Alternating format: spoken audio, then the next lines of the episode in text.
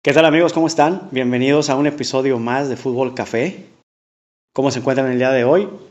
Eh, pues yo con mucho gusto de poderlos volver a saludar desde este podcast que ha sido creado eh, para ustedes y por ustedes, ¿no? Fútbol Café es una comunidad que lo que pretende es poder tener un momento agradable eh, donde tengamos una charla y puedes compartir algunas impresiones del fútbol y que en la medida de lo posible también ustedes nos puedan compartir eh, a través de las redes sociales y nos puedan retroalimentar para poder mejorar mucho más este espacio que es para ustedes. Y bueno, eh, hoy eh, dedicamos este episodio a lo acontecido el día de ayer en el clásico, en el superclásico de la Liga Santander de España, donde, bueno, pues tuvimos la fortuna ¿no? de presenciar una vez más un espectáculo digno de ese nivel de fútbol entre el Real Madrid y el Fútbol Club Barcelona. Y bueno, aquí eh, vamos a empezar a, eh, a, tocar algunos temas o algunos puntos del partido y de lo que se pudo presenciar, ¿no? La verdad es que se tiene que reconocer que el día de ayer se tuvo un Barcelona eh, ampliamente superior al Real Madrid, que venía de una espectacular remontada en Champions League, cuando dio la voltereta al PSG y lo elimina de la fase de octavos de final. Y que, bueno, eh, muchos podrán estar muy asombrados de lo que se presenció y de esta goleada que marcó el Fútbol Club Barcelona, eh, cuatro goles a cero, ¿no? Y es aquí donde me gustaría empezar a desmenuzar un poquito la situación. Eh, algo que es muy evidente es que ahí es donde podemos volver a presenciar ¿no? la magia del fútbol. El fútbol creo que no tiene palabra de honor en el buen sentido, ¿no? Porque nos regala este tipo de cosas. Eh, un Real Madrid que jugó de local, en su estadio, Santiago Bernabéu, repleto de gente, y que venía de este acontecimiento y además de ganar en la liga, y que nadie se pudiera haber imaginado, pues este escenario, ¿no? Adverso que realmente eh, lo, lo dejó marcado, ¿no? Pero yo no me escandalizaría mucho, porque también, y no es para menos, sabemos que enfrente estuvo un gran equipo de fútbol como es el Barcelona, que si bien es cierto, pues no está plagado de las superestrellas a las cuales nos tenían acostumbrados, pero que trae una generación de futbolistas que están empezando a tomar una identidad.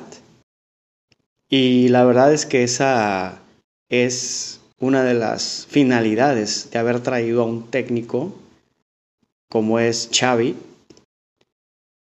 que poco a poco le está dando una estructura y una forma a este grupo de jugadores, sobre todo en el tema identidad, porque por lo menos los últimos tres años hemos visto a un Fútbol Club Barcelona sufriendo este cambio generacional y la ausencia de, de algunos futbolistas que se han tenido que marchar. Y, dicho sea de paso, pues sabemos que Messi es uno de ellos, ¿no? Y no es tema para menos, eh, tomando en cuenta todo lo que representó en esa época para el Barcelona Messi. Pero bueno, esa es la actualidad del fútbol. Y ahora tenemos que aceptar a esta nueva generación de futbolistas, porque de eso se trata y qué bueno que empiecen a resurgir jugadores que vienen de abajo, algunos de cantera, otros han venido de fuera, como el caso de Pedri, por ejemplo, eh, y que ahora están encontrando un rumbo al cual prácticamente fue asignado Xavi. Xavi es totalmente ADN Barcelona y lo ganó todo con el club. Y ahora se preparó para ser director técnico y aunque muchos piensan que ha llegado muy prematuro, pues yo creo que es la etapa justa en la que tuvo que haber llegado. Porque hoy en día le retornó esta parte que le estaba faltando. Y no solo eso, también podemos ver eh, estratégicamente cómo volvieron a regresar a un futbolista como es Dani Alves, por ejemplo, que también dicho por especialistas, no por mí, sino por especialistas en este tema de fútbol, que hay muchos obviamente, ha venido por un tema de vestidor y también de identidad. Y que no vamos a poder ver a un Dani Alves al que veíamos hace 10 años, dando unos partidazos eh, este, con el equipo, sino que ahora viene con una función distinta dentro y fuera de la cancha. Me refiero al vestidor, donde un jugador que tiene todo también el ADN del Barcelona por años y que además es un gran conocido de Xavi, eh, viene a imprimirle esta parte que quizá sea el trabajo que él viene a desempeñar, ¿no? Y nos va a dar algunos buenos partidos porque es un jugador de mucho ímpetu, de mucha garra, genialidad. Además, es un tipazo, ¿no? Como persona, así que seguramente le estará dando resultado al Barcelona en, en, estas dos facetas, ¿no? En las que viene a dar. Y tomando un poquito este tema de jugadores que se han ido, pues precisamente eh, hoy en día pues escucha muy constante el querer volver a retornar futbolistas que ya se fueron de estos grandes equipos, como es el caso de Messi para el Barcelona, un Cristiano Ronaldo para el Real Madrid, que la verdad, pues no tiene sentido que regresen. O sea, ¿a qué regresan? Si no es con alguna función estratégica, puede ser. Pero a nivel futbolístico, ya no tienen mucho que hacer. Además, el fútbol cambió y a ellos ya no les alcanza para competir a ese nivel que ya lo hicieron, al más alto nivel, pero que hoy en día la gente quisiera volverlos a tener en el equipo o que regresaran al equipo y verlos como los veían hace 8 o 10 años. No, no será posible. No se puede. El fútbol cambió. No les alcanza el físico, aunque tengan el talento que tienen y la técnica que tienen, no es posible. Y entonces es cuando la pregunta vuelve a surgir, ¿para qué regresan? Yo creo que aquí lo más importante es abrirle la puerta o el paso a estas generaciones que vienen fuerte y que se sigan proyectando y que nos empiecen a regalar el fútbol que quieren ver en esas instituciones, ¿no? Y que se merecen además por ser instituciones de primerísimo nivel. Y bueno amigos, pues en realidad eh, yo decía hace un momento, pues no escandalizar tanto con este resultado. Si bien es cierto, es un 4-0 en contra para el Real Madrid y en su casa, y que el clásico definitivo se juega algo más allá que el simple resultado. Eh, hay situaciones que el fútbol nos regala y que hay que aceptarlas tal cual.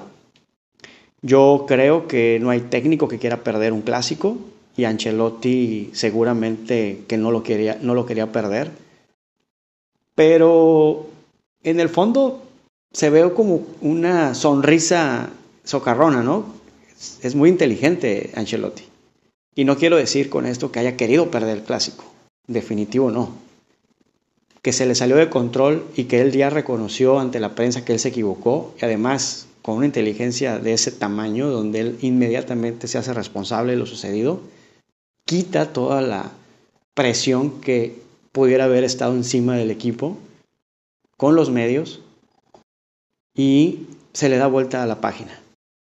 Una jornada más de la liga, tres puntos que pierden, pero que se siguen manteniendo en el liderato de la competición. Eh, creo que fue lo más inteligente que pudo haber hecho. Y decía que no es que lo quiera perder, pero cuando se sale de control un juego y que él ve que aunque aplique algunas variantes no va a funcionar o no está funcionando, yo creo que eso es un técnico con la capacidad de decir y aceptar que viene la derrota y que así, así será. Pero también un Barcelona que pues tiene su gran mérito porque supo aprovechar toda esa oportunidad que se le presentó en el juego y que fue superior por mucho y lo gana de manera contundente. Entonces, pues creo que es parte del fútbol. nos vuelve a regalar un episodio muy interesante, nos vuelve a regalar emociones muy interesantes que podemos eh, eh, platicar y que podemos conversar con nuestros amigos sin caer en el extremo del fanatismo y que ya seas de un equipo o de otro, realmente puedas disfrutarlo como fútbol, como fútbol de ese alto nivel, que yo sigo diciendo, somos afortunados de poder presenciar. Bienvenido a este tipo de partidos. Viva el fútbol. Y amigos, espero nos podamos escuchar aquí en la próxima. Les mando un gran saludo. Recuerden que Fútbol Café es para ustedes y de ustedes. Y estamos en el siguiente episodio saludándonos nuevamente. Hasta luego.